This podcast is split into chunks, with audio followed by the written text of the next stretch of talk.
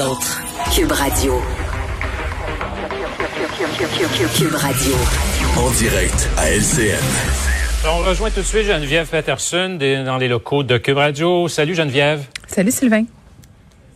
Alors, vous nous parlez d'une histoire, une histoire d'une enfant. En fait, c'est une histoire qui, au secondaire, anxiété, TDAH, une affaire d'intimidation. C'est toujours poignant ces histoires-là. Oui, je raconte euh, l'histoire d'une mère de famille, euh, Sylvain, une maman lionne. Pour vrai, là, je pense que tout le monde va pouvoir se reconnaître là-dedans. Euh, tu sais, quand on s'attaque à nos enfants, on veut tout faire pour les protéger. Et c'est vraiment le combat que mène cette mère-là depuis que son enfant est en première année du primaire. Là, ça remonte quand même à loin. Euh, cet enfant-là qui est rendu en secondaire 1 aujourd'hui et qui vit une histoire d'intimidation depuis justement sa première journée d'école parce que, tu le dis, des diagnostics parle d'un TDAH, on parle d'un trouble de l'anxiété, on parle d'autres troubles aussi qui fait que cet enfant-là est un peu différente des autres, tu sais. Et à cause de ça, ben les autres élèves, euh, c'est ce que me raconte euh, cette maman-là, ben savent pas trop dans quelle case la mettre et cœurs. Et, et vraiment la, la l'objectif aujourd'hui, là, c'est pourquoi cette mère-là témoigne, euh, c'est pour qu'on ait une conversation, Sylvain. Une conversation, c'est pas pour faire pitié, là, c'est pas pour raconter cette affaire-là, puis se faire prendre en pitié, puis qu'on y trouve des solutions. Là. Elle a tout essayé. Elle a parlé aux profs, elle a parlé aux, aux directions d'école. Mais à un moment donné, euh, j'ai envie de dire, c'est quand les portes se ferment, surtout quand ton enfant est au secondaire, ben tu peux pas faire grand-chose comme parent. Là. Ton enfant va à l'école, il est indépendant, puis les ados, ben ils font leurs affaires quand les profs regardent pas. Et j'ai envie de te dire que souvent, ben quand on intervient comme parent, ben ça peut peut-être aggraver la situation. Donc, on a vraiment notre rôle à jouer. Puis c'est ça le cri du cœur que lançait cette mère-là aujourd'hui, d'avoir une discussion sur l'intimidation, une conversation, parce qu'on a tendance à minimiser. Là. Je sais pas pour toi si tu as des souvenirs de ton secondaire, Sylvain, là, mais moi, je me rappelle, euh, j'ai été victime d'intimidation. Oui, mais tout le monde un peu, on a tout un peu vécu ça. Puis on se dit ah c'est normal, ah c'est l'âge, euh, le secondaire c'est une jungle, tu Puis moi je me suis fait intimider, puis j'ai intimidé aussi. J'ai pas peur de le dire là. Je pense qu'on est tous passés par là dans une certaine mesure. C'est très rare là quelqu'un qui a jamais intimidé d'autres personnes euh, quand on était enfant. Puis vraiment c'est ça que Karine cette mère là veut dire aujourd'hui, c'est réaliser le pouvoir des mots et réaliser que comme parent vous avez un pouvoir de discussion. Tu sais à l'heure du souper, à soir là, s'asseoir puis faire hey, tu sais ce que tu dis à l'école là, euh, ben l'autre enfant, il pense le soir quand elle se couche, puis ça peut avoir des répercussions dramatiques sur sa vie.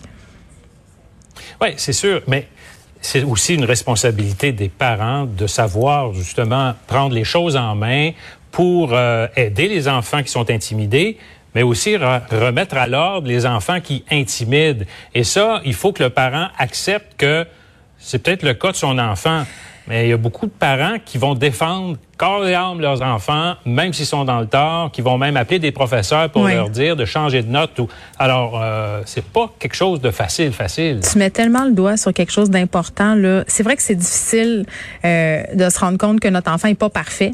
Euh, puis non seulement qu'il est pas parfait, là, mais peut-être des fois il pose des gestes répréhensibles. Tu sais, tu reçois un téléphone de l'école pour te faire dire, ben là, excusez-moi, madame, monsieur, là, votre enfant a intimidé d'autres. Euh, c'est sûr que c'est pas le fun de se faire dire ça. Et c'est sûr qu'il y a beaucoup de parents dont le premier réflexe, c'est de nier puis défendre leurs enfants.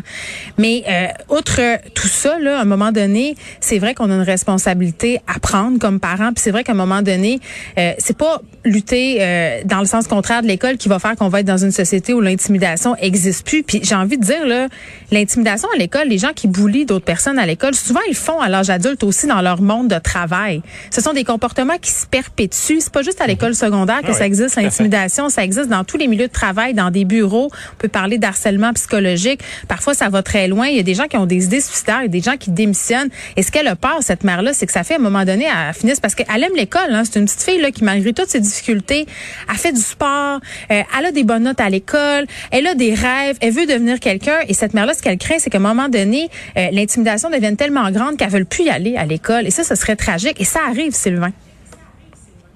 Décrochage en raison justement d'intimidation. On a déjà vu ça de toute façon.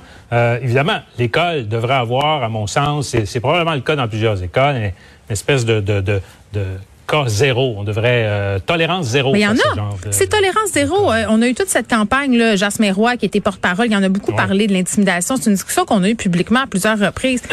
L'école a un rôle à jouer, les profs ont un rôle à jouer. Puis moi, j'ai déjà eu des cas d'intimidation dans les écoles de mes enfants. Là, c'est pris tellement au sérieux. Ils ont un protocole. Tu sais, pour vrai, ils gèrent bien les affaires. Mais mais l'objectif d'aujourd'hui là, c'est de dire aux parents, vous êtes aussi responsables. Tu sais, comme euh, pour la violence conjugale, là, quand Geneviève Guilbeault disait, je peux bien faire des affaires, mais je peux pas tout faire. Il faut un filet de sécurité. Ben c'est nous ça. C'est nous ça, les parents, le système de sécurité, le filet de mm-hmm. sécurité.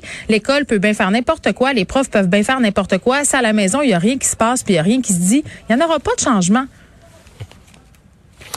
Alors, espérons que ça va changer, effectivement, qu'il y aura un peu des prises de conscience de ça. Merci, Geneviève. Merci, Sylvain.